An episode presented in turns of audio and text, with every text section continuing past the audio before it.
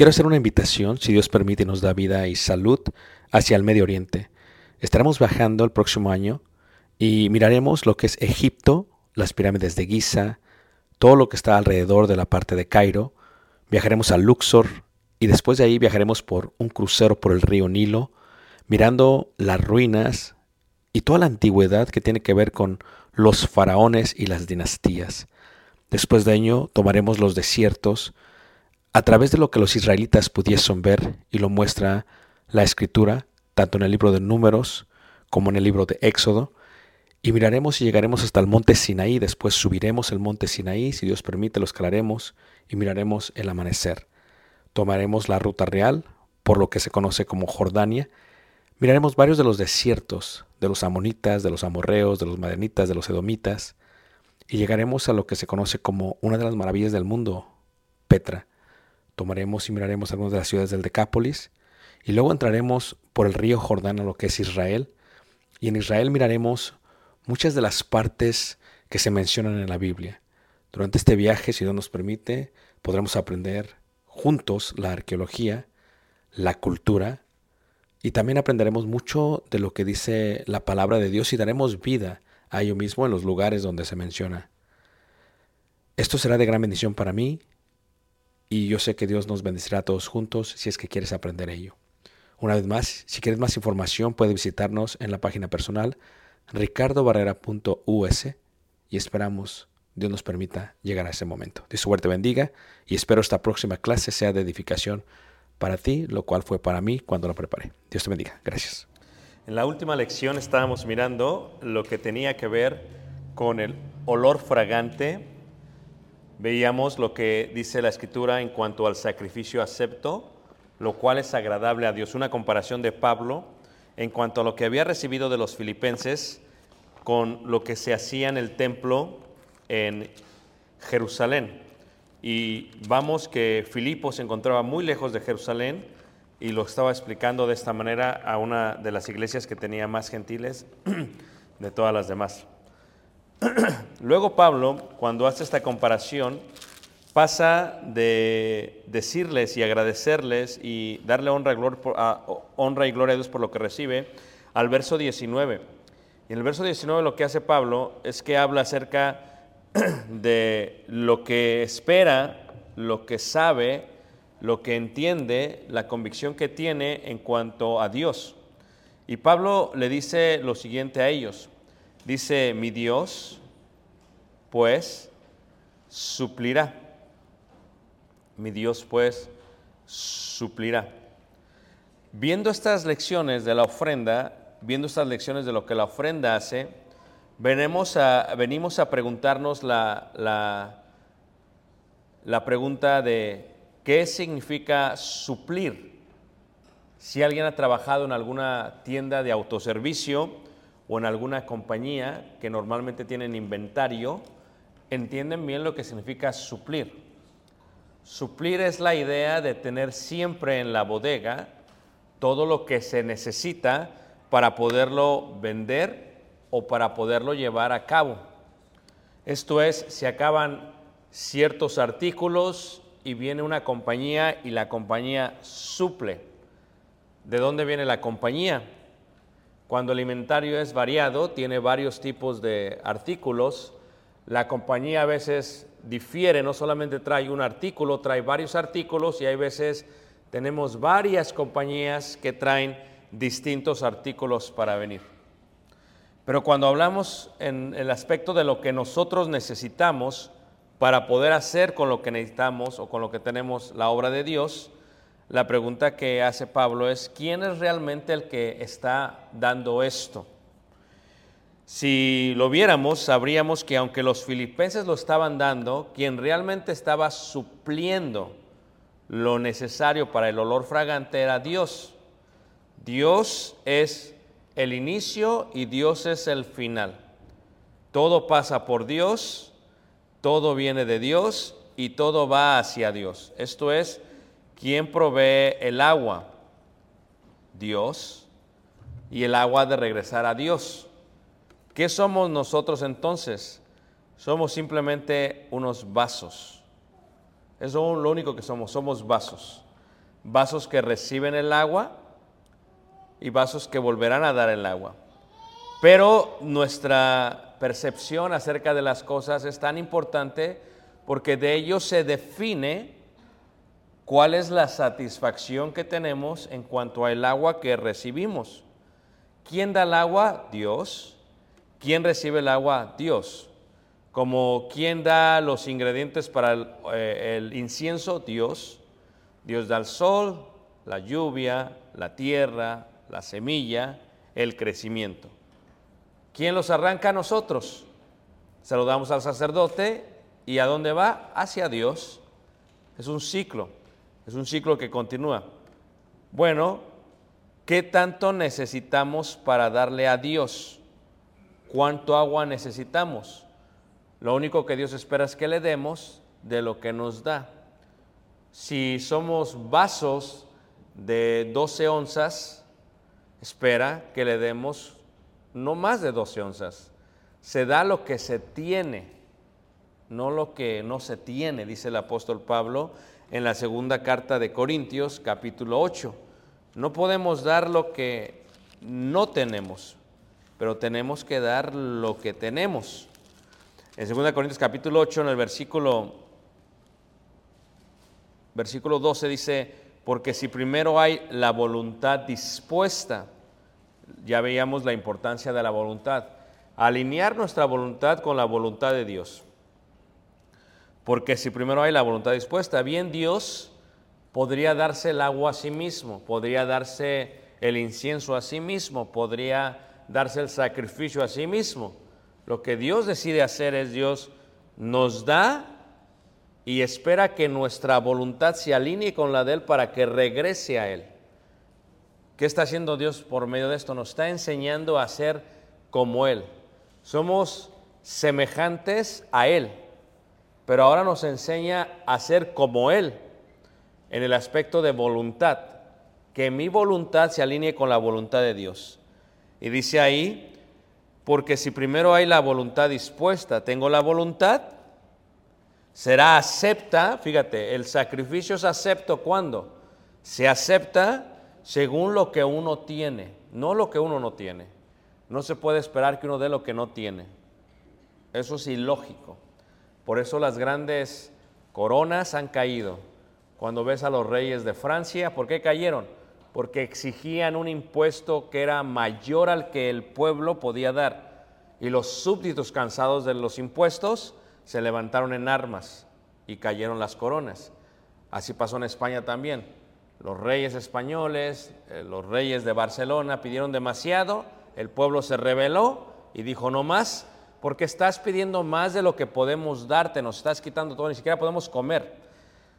Por lo tanto, así cayó también Inglaterra y por eso Estados Unidos se formó, porque estaban cansados de las taxas, de los impuestos que le cargan, ya no más, basta. Dios es el rey, Dios espera que demos no más de lo que nos da, porque es acepto según lo que uno tiene. Es el concepto de Dios, no según lo que no tiene. ¿Qué dice esto? ¿Por qué no digo esto para que haya para otros holgura y para vosotros estrechez? Claro, algunos vasos tienen la capacidad de 20 onzas, 32 onzas, otros son 8 onzas de agua. Dios nos va a dar conforme a nuestra capacidad. No nos va a dar más. Tenemos una capacidad. Después, espera que conforme a esa capacidad nuestra voluntad se alinee con la de Dios y demos algo que sea acepto. Número uno, voy a dar no lo que no tengo, sino lo que tengo. Es la primera regla. Número dos, cuando hago esto, esto es aceptable a Dios. No me puedo comparar con el vecino porque posiblemente él tiene más.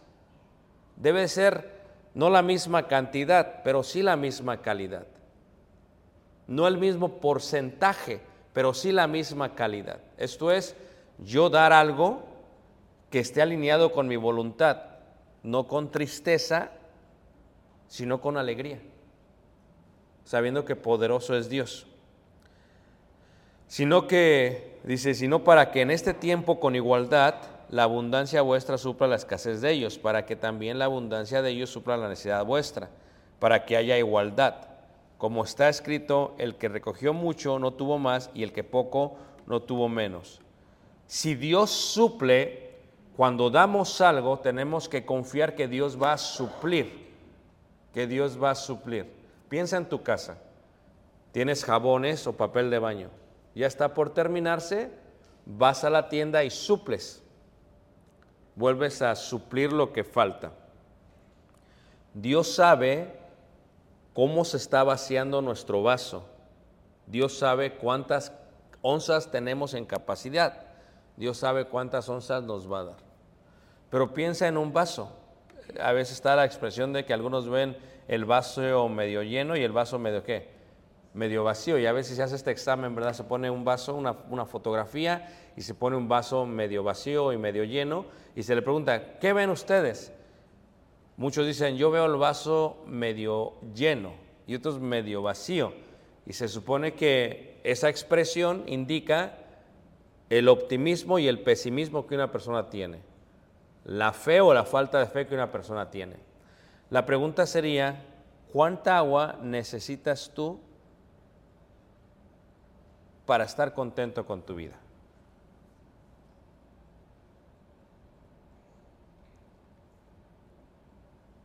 ¿Estamos de acuerdo que una persona puede tener la misma cantidad de agua y aún así verse vacía o medio vacía? Entonces pasamos al otro punto. Dios va a suplir, pero tal vez lo que Dios ha suplido no tenga yo satisfacción con lo que Dios ya me ha suplido. ¿Cuánto es suficiente para suplirte? ¿Cuánto necesitas? Ya que la voluntad es intangible, pero se manifiesta, y la satisfacción del Espíritu es intangible, pero se manifiesta, ya que esto no se puede tocar ni palpar, ¿cuánto es suficiente para suplir? Como es intangible y no tienes una medida, tú dirías, bueno, como dijo el rico, haré graneros más grandes. Pero la pregunta es, ¿estaba satisfecho con lo que tenía ya? ¿Estaba satisfecho con lo que tenía ya? ¿O veía el vaso medio vacío? Esto es, puede estar el vaso vacío y tener satisfacción? ¿Puede, hermanos? Entonces es un concepto espiritual o le llaman en el mundo mental. El vaso puede estar vacío y puedes tener satisfacción. O sea, ¿cuánto es suficiente para que estés satisfecho? Cuando unes a dos personas que se casan, uno es, no está satisfecho y uno sí. ¿Cuánto es suficiente para satisfacer ese hogar? La satisfacción no está basada en una cantidad mesurable, no está basada en un número, está basada en un aspecto espiritual de dependencia total en Dios. Esto es, una persona puede tener el vaso vacío y sentirse satisfecho. Una persona puede tener el vaso lleno y sentirse insatisfecho. Por lo tanto, la satisfacción no está basada en lo que se puede medir en las onzas del agua, está basada en la dependencia total que tenemos de Dios. Y eso es lo que está diciendo Pablo en esta parte. Mi Dios pues suplirá. Si la palabra suplir significa eh, llenar o estar completo, la pregunta sería, ¿dónde estaba Pablo cuando escribe la carta? ¿Dónde, hermanos? En la cárcel. ¿Cuánto dinero tenía Pablo? ¿Ah? Nada, no te dejan tener cuenta de banco en, eh, en la cárcel. No tiene nada. ¿Estamos de acuerdo? Pero fíjate lo que Pablo dice ahí en el capítulo 4, en el versículo, capítulo 4, ahí en Filipenses, dice en el versículo 11, no lo digo porque tenga escasez, pues he aprendido a contentarme cualquiera que sea mi situación. Sé vivir humildemente y sé tener abundancia en todo y por todo estoy enseñado así para estar saciado como para tener hambre, así para tener abundancia como para padecer necesidad. Todo lo puedo en Cristo que me fortalece. Sin embargo, bien hiciste en participar conmigo en mi tribulación. Y sabéis también vosotros, oh filipenses, que al principio de la predicación del Evangelio, cuando partí de Macedonia, ninguna iglesia participó conmigo en razón de dar y recibir, sino vosotros. Pues aún a Tesalónica me enviasteis una y otra vez para mis necesidades. No es que busque dádivas, sino que busco fruto que abunde en vuestra cuenta. Pero todo lo he recibido y tengo abundancia. ¿Dónde está Pablo, hermanos? En la cárcel. ¿Cuánto tiene en su cuenta de banco? ¿Cuánto tiene en la bolsa? Hermanos, ¿cuánto tiene? Nada. Pero todo lo he recibido. Estaba más lleno por ver la voluntad de los filipenses o por satisfacer sus necesidades. Estaba más lleno por. Dice ahí, pero todo lo recibí. Dice, y tengo abundancia. Dice, estoy lleno. Pero realmente, ¿cómo está el vaso de Pablo? ¿Ah? Está vacío. Porque la satisfacción no está basada en algo mesurable. Tú puedes tener eh, un dólar y puedes tener mil dólares y eso se puede medir. Pero a lo mejor ni con mil dólares estás satisfecho. A lo mejor ni con tres mil dólares estás satisfecho. A lo mejor ni con un billón de dólares estás satisfecho. Porque la satisfacción no está basada en algo mesurable. No se puede medir. Sí se puede medir esto, pero la satisfacción no se puede medir. ¿Qué es lo que hace que yo me sienta satisfecho? ¿Puede una persona no tener nada de dinero y estar lleno? Eso es lo que está diciendo Pablo. Eso es un estado de concientización y de voluntad, como la viuda de Sarepta de Sidón. Te voy a dar esto, pero me voy a quedar sin nada. Pero cuando te lo dé, voy a estar llena. Como la viuda que se acercó al templo y dio a las, ofrendas, al cofre, a, a las trompetas. Dio todo lo que qué, pero estaba satisfecha con eso. So, cuando nosotros le damos a Dios, aunque estamos midiendo lo que le estamos dando a Dios, porque es lógico, porque tiene una medida, lo que tenemos que aprender es a estar satisfechos con lo que estamos dando. Que la medida de nuestra ofrenda sea nuestra satisfacción.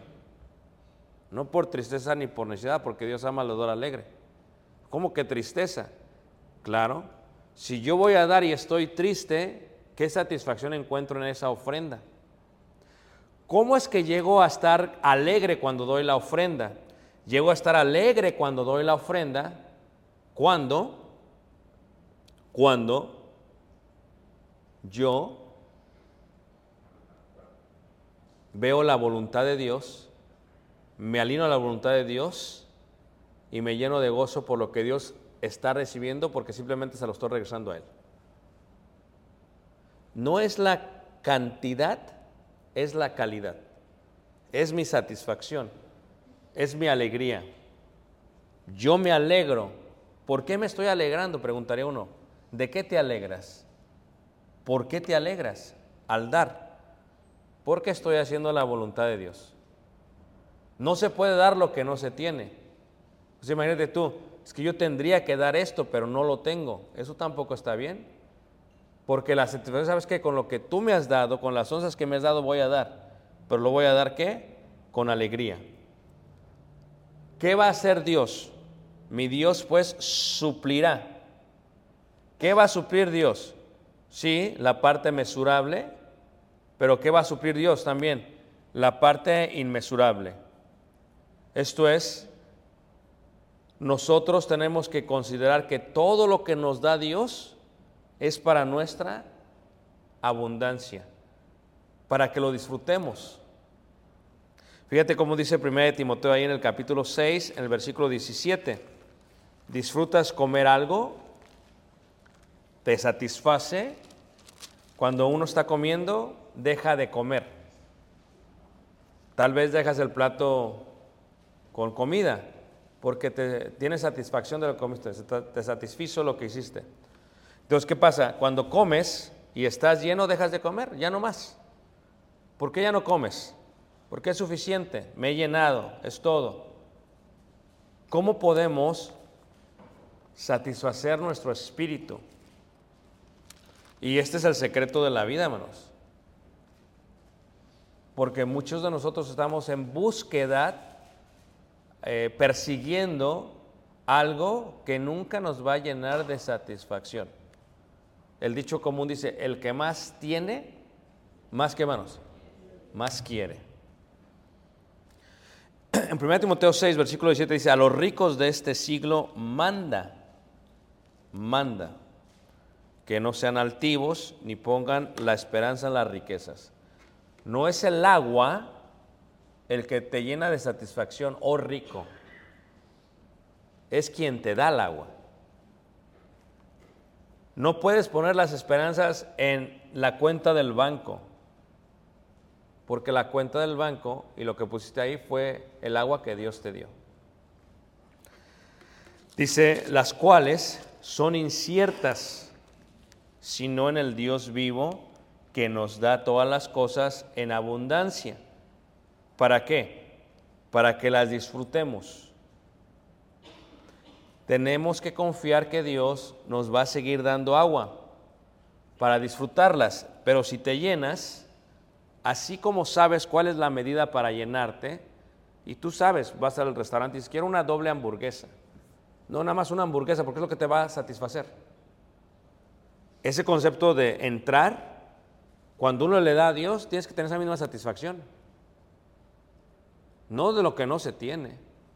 conforme haya prosperado. Prospera esta semana, lo tengo que dar, no tengo que estarme peleando conmigo mismo, oye, daré más, daré menos. Eso no es el. Porque el agua que estás dando no es lo que suple. El agua no se suple a sí mismo, el agua es suplida por Dios. Entonces, quien te dio esa semana que, abundaste más, que prosperaste más, fue Dios. O sea, Dios dijo de, de pronto un día, ¿sabes qué? tu vaso es de 12 onzas, esta semana la voy a hacer de 14 onzas. Entonces, quiero ver cómo es que tú me das conforme a lo que prosperaste. Quiero que alinees tu voluntad con mi voluntad. Va a ser acepto conforme a lo que tengas, no con lo que no tengas. Y de esta manera, tú te tienes que llenar satisfacción porque diste conforme a ello. Porque ¿qué es lo que llena a una persona de satisfacción? ¿Cuánto es necesario? ¿Cuánto es suficiente para que estés qué? Completamente lleno. En Proverbios capítulo 30, en el versículo 8 al 9, dice así. Proverbios capítulo 30, 8 al 9 dice así. Mi Dios pues suplirá. ¿Creen ustedes que Dios puede suplir lo que les falta, hermanos? Aunque no les dé agua, puede llenar. Lo que se suple, por lo tanto, no es el agua. Lo que Dios puede suplir no solamente es el agua, sino la satisfacción en cuanto al agua. Dios puede suplir tu espíritu, que aunque estés vacío, como estaba Pablo en la cárcel, estés lleno. En Proverbios 30, en el versículo 8, eh, eh, la sabiduría de Agur dice así, dos cosas, leeré el versículo 7, dos cosas te he demandado, le ha pedido a Dios. No me las niegues antes que muera. Vanidad y palabra mentirosa aparta de mí, no me des pobreza ni riqueza. En cuestiones de agua diría, ten el vaso medio vacío, ten el vaso medio lleno, ten el vaso a la mitad con agua. Manténme del pan necesario, no sea que me sacie y que y te niegue y diga quién es Jehová, o que siendo pobre hurte y blasfeme el nombre de qué? De mi Dios. O sea, ¿dónde se encuentra la satisfacción? ¿Dónde se encuentra la satisfacción, hermanos? Eh, quiero llevarte al momento en que contrajiste matrimonio.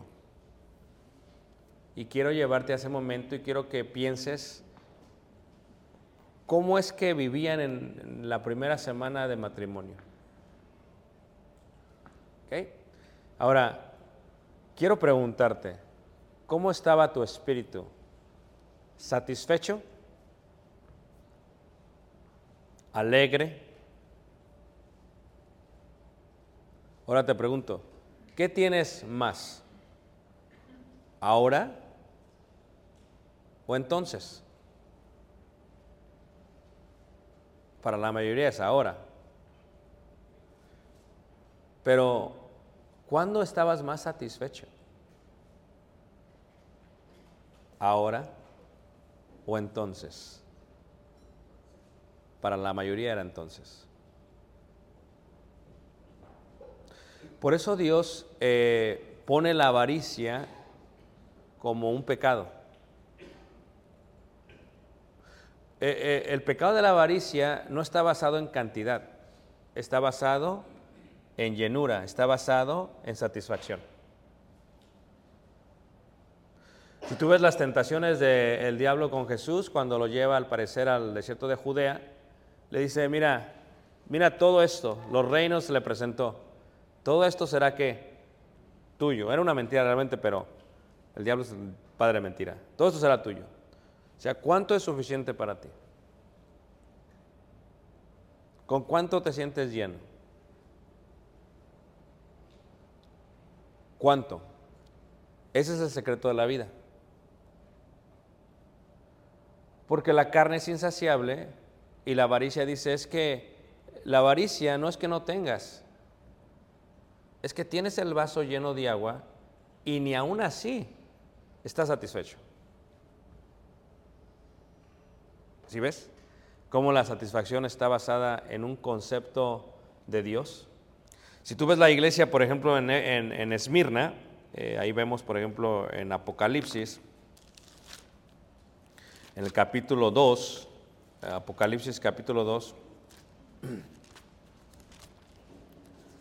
Apocalipsis capítulo 2, en el verso 9, recuerdan ustedes, eh, Esmirna, una ciudad que tenía más de 90 sinagogas, los hermanos, la gente había obedecido al Evangelio y al obedecer al Evangelio eh, habían marcado sus negocios, labrado afuera, pintado afuera. Fíjate que ahora que estuve en Esmirna, abrieron una sección nueva de Esmirna y este, nunca habíamos entrado a esa sección nueva y pudimos ver frescos del primer siglo. Y los frescos del primer siglo se veían, eh, o el graffiti del primer siglo se veía eh, señales que indicaban no compres de este negocio. O sea, literalmente eh, era común cuando se censuran un lugar o cuando cierran un lugar. Entonces, eh, ves todos los locales, así como en una mall, en una galería, ves los locales así, y había unos y nos explicaba eh, el guía, ¿ves este? Esto es, no compres de este negocio. Es lo que significaba. Le sacamos varias fotos. Porque cuando se convertían al cristianismo, la manera en que los atribulaban, eh, eh, oprimían, era, dejaban de comprar en su negocio para que vean la presión y entonces económicamente, pues, entonces, ¿qué pasaba? Empezaban a batallar. Imagínate tú que de pronto dijeran, es como una mala reseña ¿no? de tu negocio. Tú tienes un negocio, pero estás basado en reseñas, en, lo que la gente dice de tu negocio, pero de pronto tienes malas reseñas, ¿qué sucede? Pues no van a comprar, te va a afectar, no vas a tener. Y eso pasó con los hermanos en, en. La mayoría de la iglesia estaba así. Y dice, yo conozco tus obras, 2.9 de Apocalipsis, y tu tribulación y tu pobreza. Pero fíjate lo que dice en paréntesis. Pero tú eres qué, manos? Tú eres rico. O sea, ¿cómo estaba secularmente hablando el vaso de cada hermano en Esmirna? ¿Ah? Vacío, secularmente hablando. Pero ¿cómo estaba espiritualmente hablando, hermanos? Lleno. Tú debes de aprender a estar alegre cualquiera que sea tu situación. Lo que está haciendo Pablo, es el contexto de Pablo. O sea, si tú, si Dios sabe que si tú no te alegras, cualquiera que sea tu situación, Dios sabe entonces que tu alegría y tu voluntad está basada en lo que tienes, no en el proveedor. Y esa es la, la manera más errónea de vivir el cristianismo. Cuando me va bien, estoy contigo. Y cuando no, no. Tú dices, oh Esmirna, que eres pobre. Eres rico. Eres rico. Yo lo he explicado de otras maneras, a ver si me entienden. La satisfacción es algo tan importante que está sujeto a la voluntad humana. Yo puedo tener 100 automóviles último modelo y los puedo manejar uno cada tres días y aún así no estar satisfecho. También podría tener una carcacha e ir por la calle alegre con mi carcacha. La satisfacción no está basada en los 100 carros.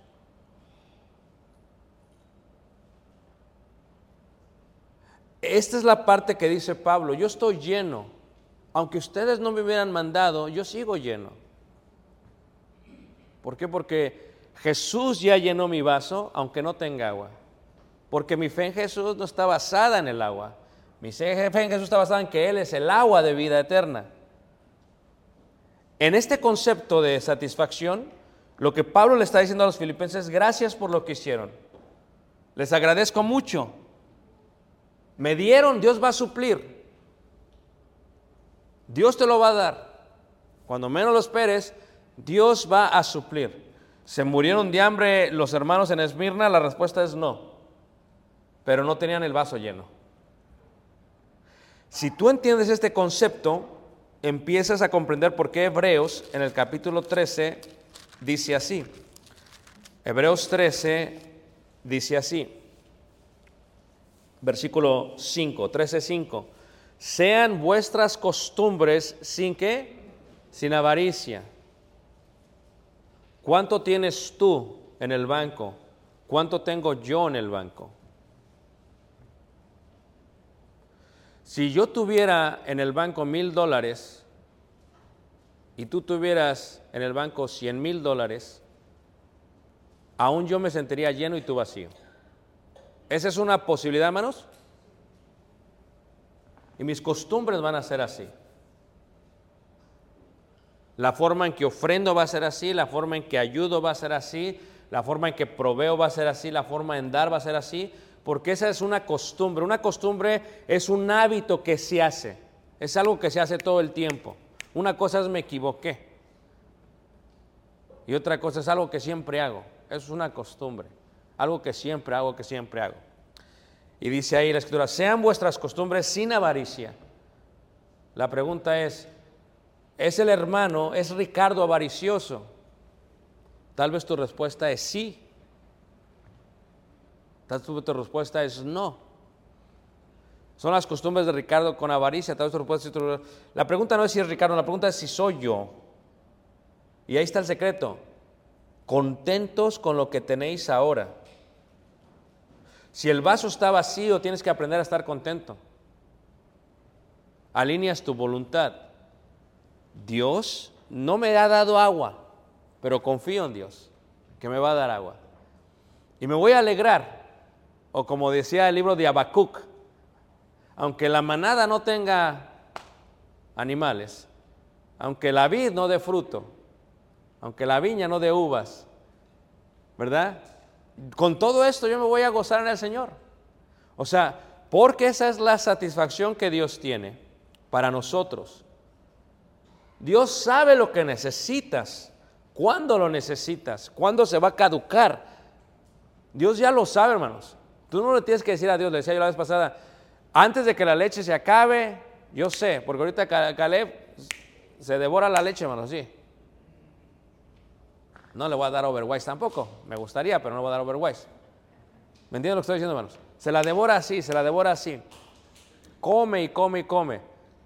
Ah, fuimos a McDonald's apenas, que lo llevé a la, prepa, ya está a la, high school. Y íbamos en prisa porque tenía yo que salir al aeropuerto. Y lo llevé y dije que le compré un sándwich a mi esposa, un sándwich para, pues tú sabes, y a él unos pancakes con, con ¿no? Entonces le dije, mira que le toma. Entonces agarró, le di la bolsa, ¿va? Y luego ya cuando volteé, ni el sándwich, ni los pancakes, ni el... ¿Qué pasó aquí? ¿Qué está pasando aquí? ¿Me entiendes? Y para él es normal, es como que, ok, bueno, ok. Ah. ¿Qué, ¿Qué, quiero decir con eso, hermanos? ¿Cómo puedo alegrarme, contentarme yo con lo que tengo ahora? Dios me lo va a suplir. Dios sabe la necesidad que yo tengo. Dios sabe cuándo lo necesito.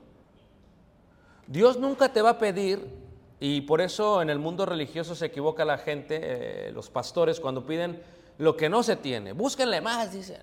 Saquen más de las bolsas. No, eso, no es bíblico. Tú da lo que tienes, pero que lo que das sea alineado con tu voluntad. Si prosperas, da conforme a como prosperas. Da como tú tienes, pero siéntete alegre con eso. Dios sabe lo que necesitas, cuándo lo necesitas, cómo lo necesitas. Tu esperanza no puede estar en las riquezas. Por eso tengo que estar contento con lo que tengo ahora. Si no va a ser algo que nunca me voy a llenar, hermanos. O sea, ya tengo un carro, quiero otro. Ya tengo otro, quiero otro. Ya quiero. ¿Hasta cuándo? ¿No es suficiente? Pero ¿qué pasaría si con eso estoy contento? Dios ve mi corazón. Y cuando estoy contento, lo que acabo de hacer yo al ponerme contento, al estar contento, dice ahí, porque Él dijo, no te desampararé ni te dejaré, de manera que podemos decir confiadamente, el Señor es mi ayudador, no temeré lo que me pueda hacer qué, el hombre. Pero cuando yo me alegro con eso, fíjate cómo dice también Romanos capítulo 12, cuando yo estoy alegre con lo que Dios me está dando, Y no es algo que digamos de la boca, eso es el, secreto de la relación con Dios, o sea, no es como algo físico. Ah, gracias a Dios, aunque no tenga estoy alegre. No, no, no se trata de show, se trata de Dios, ve tu corazón, ve, lee tu corazón, ve cómo está. Dice ahí Romanos capítulo 12 en el versículo 2, dice, no os conforméis a este siglo, sino transformaos por medio de la renovación de vuestro entendimiento, para que comprobéis cuál sea la buena voluntad de Dios. ¿Cómo puedo yo comprobar cuál es la buena voluntad de Dios? Si el vaso está vacío, ¿es o no la voluntad de Dios, hermanos? Si el vaso no tiene agua, ¿es o no la voluntad de Dios, hermanos? Totalmente. Ahora, ¿cómo puedo alinear mi voluntad? Me voy a alegrar, aunque esté vacío el vaso. Voy a estar contento con lo que tengo ahora. Porque mi fe no está en el agua, mi fe está en el proveedor del agua. Y no voy a estar viendo a los demás vasos, pero ¿por qué a él sí le das agua y aquel ni la necesita y hasta su copa está rebosando? No. Yo veo mi vaso y sabes qué, esta es la voluntad de Dios y la voluntad de Dios es agradable, ¿y qué hermanos?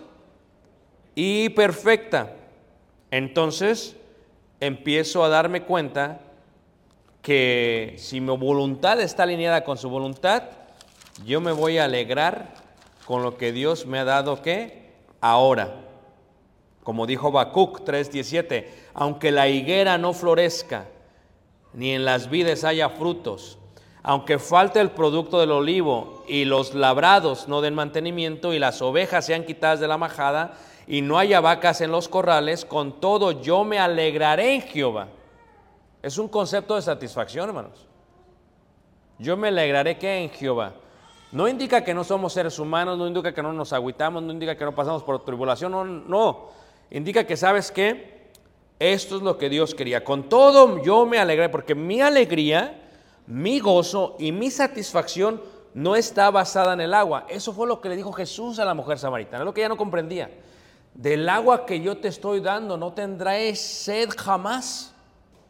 Y tú dices la mujer, ¿de qué estás hablando? Si ni tienes para sacar el agua, Jesús. Hermanos, cuando tú tienes a Jesús en tu vida, te llenas de satisfacción con su voluntad, no tendrás sed jamás. Siempre tendrás todo, porque con todo yo me alegraré en Jehová. Pablo está escribiendo desde la cárcel y les dice a ellos, estoy lleno, estoy alegre, estoy tranquilo, estoy, lo recibí. No busco dádivas, es bueno para ustedes que lo dieran, no es para mí, es bueno para ustedes. Con esto, sin esto yo estoy lleno, porque he aprendido cuál es la voluntad de Dios, agradable qué y perfecta. Me he alineado con Dios, estoy alineado. Y dice ahí, con todo yo me dice, y me gozaré en el Dios de qué? De mi salvación. Cuando dice amarás a Jehová tu Dios con toda tu mente, con todo tu corazón y con todas tus fuerzas, me preguntaba una hermana, ¿qué significa fuerza, hermanos? Le digo, todo lo que tienes, todo lo que tienes, todo lo que tienes. Tienes que alegrarte con todo lo que tienes. Cuando des, si le vas a dar a alguien y te duele en el corazón, mejor no se lo des. Porque llenas la necesidad de aquel, pero rompes tu satisfacción. Y, hay mucha gente que no sabe dar. El problema del joven rico, cuando lo vio Jesús, dice, ¿qué debo de hacer para heredar el reino de los cielos? Para heredar la vida eterna. Bueno, hace esto. Y dice, todo lo he guardado, Señor, todo lo he hecho. Ah, falta una cosa. Ve todo lo, vende todo lo que tienes y dalo. Y se puso triste. Su satisfacción, pensaba, estaba basada en el guardar los mandamientos de Dios. Les voy a preguntar, hermanos. No sabemos qué pasó, pero si lo vende todo, ¿qué hace Dios? ¿Ah? ¿Ah? Se lo vuelve a dar y le da más. Porque es el que suple. Eso es lo que está diciendo Pablo cuando dice, mi Dios suplirá. El concepto de Pablo en Filipenses, Dios suple. Pero ¿qué es lo que Dios va a suplir? Lo que Dios va a suplir, primero tu satisfacción, primero tu espíritu y después tu agua. Y después tu agua. Mi Dios pues suplirá todo lo que os falta conforme a sus riquezas en gloria en Cristo Jesús. Y cuando esto Dios lo haga, cuando Dios haga esto, ¿cuál va a ser tu sentimiento? Tu sentimiento va a ser qué? Te vas a llenar. Al Dios y Padre nuestro sea gloria por los siglos de los siglos. ¿Qué? Amén. O sea que su alabanza no depende de si estoy lleno de agua o no. Su alabanza depende de si mi espíritu está satisfecho o no. Ese es el secreto de los cristianos humanos. Se trata de nuestro espíritu, de la llenura de nuestro espíritu, de alinear mi voluntad con su voluntad. Si la alineo, hermanos, entonces ya no importa lo que tenga, porque la vida del hombre no depende de los bienes que posee. Porque si el hombre perdiere su vida, la ganará. Está basada en esa alineación, o sea, estar alineados con Dios. Está alineado con Dios. No te estoy pidiendo más, dice Dios, del agua que ya te di. Lo que sí te estoy pidiendo es que estés satisfecho con lo que me des. Nunca te voy a pedir más, pero quiero que estés satisfecho con lo que me des. Y en la congregación les puedo decir algo más, es el secreto de la congregación, hermanos. Nunca deberíamos pedir más. Siempre pedimos solamente lo que Dios pide. Y lo que Dios pide es que estés satisfecho con lo que des. Estamos predicando estos tres días, últimos tres días en Oklahoma, en la ciudad de Oklahoma, en la segunda iglesia de Cristo más grande de todo el estado. Que más de, más de miembros la congregación. Un edificio espectacular, ¿eh? dices, wow, increíble, ¿no? Y ahí tienes la mente de Ricardo. Dije, no podemos hacer algo así, ¿no? Y luego, luego estaba pensando. Mi mente estaba media loca. Y este, eh, su ofrenda por domingo, hermanos, 50 mil dólares. Por domingo. Puros profesionistas. Y cuando hablaba con uno de los ancianos, me decía, no, lo que pasa es que dice, esta congregación dice que todos son profesionistas. Vamos a hacer el parque, tenemos arquitecto. Vamos a hacer esto, tenemos esto. Eh, subcontratistas, vamos a hacer esto. Todo lo hacen ellos. Próspera la congregación. Pero les puedo asegurar que podría haber un edificio pequeño con tres o cuatro miembros con más llenura que ese edificio.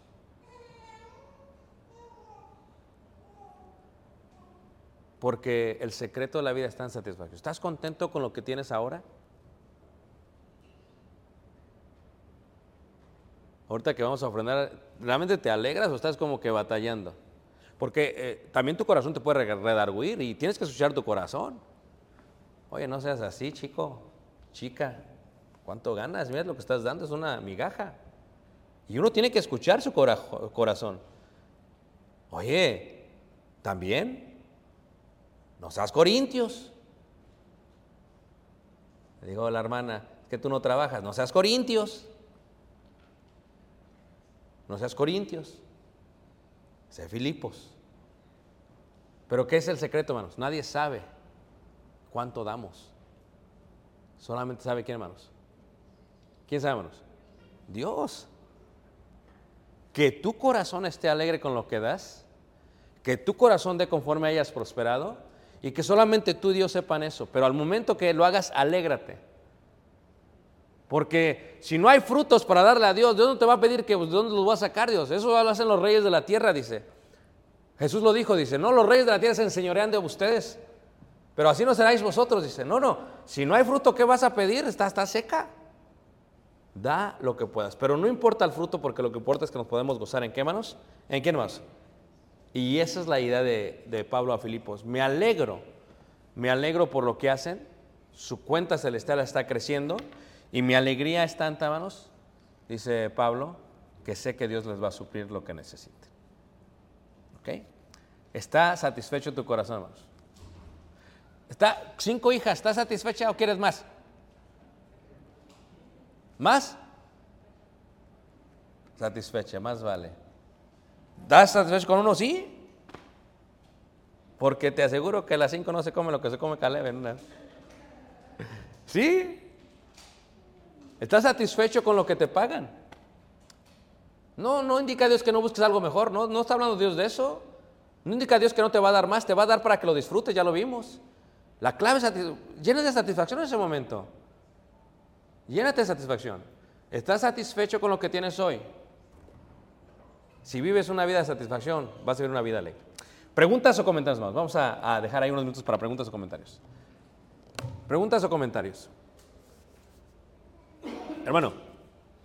Entonces, cuando el pueblo de Dios, este, Israel salió, está en el desierto, que, que les pide cuando les dan maná, que nada más agarren lo del día, pero ellos empezaron, estaba tratando realmente de enseñar a satisfacer de lo del día, ¿no? Pero ellos todavía tenían la mentalidad de Egipto y como no tenían, pues empiezan a A guardar. guardar de más y entonces empiezan a hacer un des- desastre de lo que Dios les decía. ¿Y qué le pasó a la comida? Se llenó de gusanos, echó a perder. Entonces, creo que en esto aplica con esta parte de cuando, a Dios, cuando empezamos a depender, aunque Dios nos da, sabemos que Él nos da, pero eh, empezamos a, a- a guardar de más porque no estamos satisfechos, y Dios se va a cargar de cada ¿Qué, qué dice Dios? No os afanéis. Tampoco dice que no guardes. También está el secreto de los siete años de prosperidad. Y de, de- pero lo que está diciendo Dios es que eh, no confíes en el grano. Eso es algo bien difícil, hermanos. Confía en el que te da el grano, el que da la luz, el sol, el que da el agua para que el grano crezca. Confía en él. Es, como que canalizar bien tu fe. Gracias, hermano. Bien. Preguntas, hermanos, comentarios. Hermano Jaime.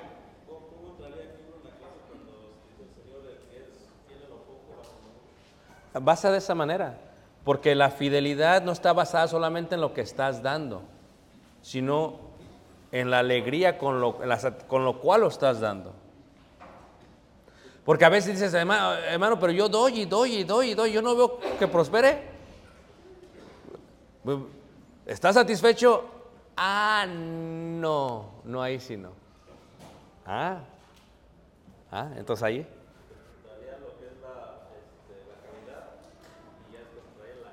Sí, la calidad, no, es que la calidad es lo que Dios quiere. La calidad es lo que... ¿sabe? Te doy un ejemplo de esto de la calidad. Yo, a mí me encantan los cortes de res, me encantan. Llegué a Oklahoma y me llevaron a comer corte de res. Un cortezazo, ¿eh? Que dicen que van los de la NFL y no sé qué. Estuvo riquísimo. Pero cuando ves el corte de res, hay veces que hay de varios tamaños. 8 onzas, 12 onzas, 24.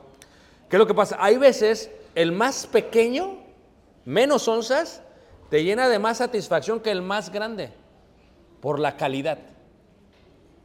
La calidad siempre es mejor en este concepto. Muy bien. Eh, ¿qué, qué más? ¿Más preguntas? Tony.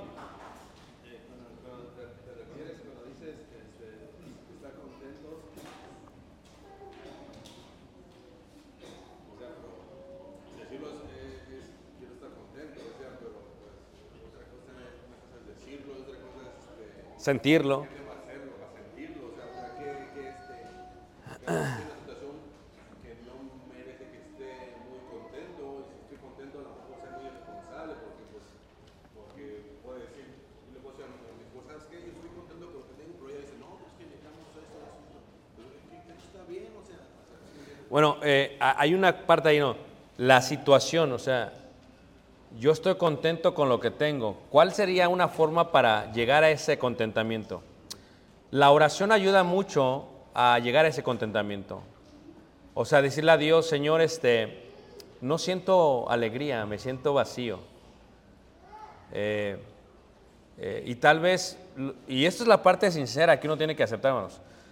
Eh, Señor, me siento vacío porque no tengo lo que tenía antes. Lléname. Lléname, o sea, alegra mi corazón. Ayúdame a entender que esta es tu voluntad. Y verás cómo Dios no te abre las ventanas de los cielos. Y si tú te llenas antes de tenerlo, y si tú te alegras, Dios lo sabe. Dice, ok, ya aprendiste, ahí va. A veces a través de esta oración sincera con Dios puedes aprender a, a encontrar esa alegría. Claro, cuando el cónyuge tiene otra, otro enfoque en la vida, entonces sí es, es algo que se tiene que, que platicar y compartir. Porque puede ser que yo sea insaciable y, y- tal y no, dice, ¿sabes que Estamos bien así. Entonces hay que, hay que como matrimonio estar en un acuerdo de que, ¿sabes que Esto es suficiente. Porque hay que estar mirando la satisfacción no solamente de uno, sino de los dos. Sí.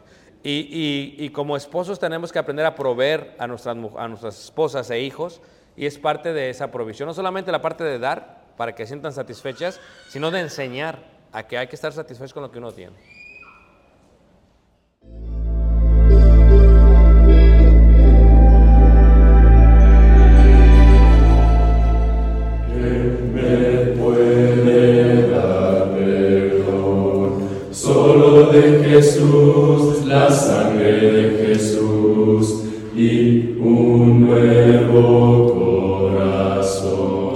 Solo de Jesús, la sangre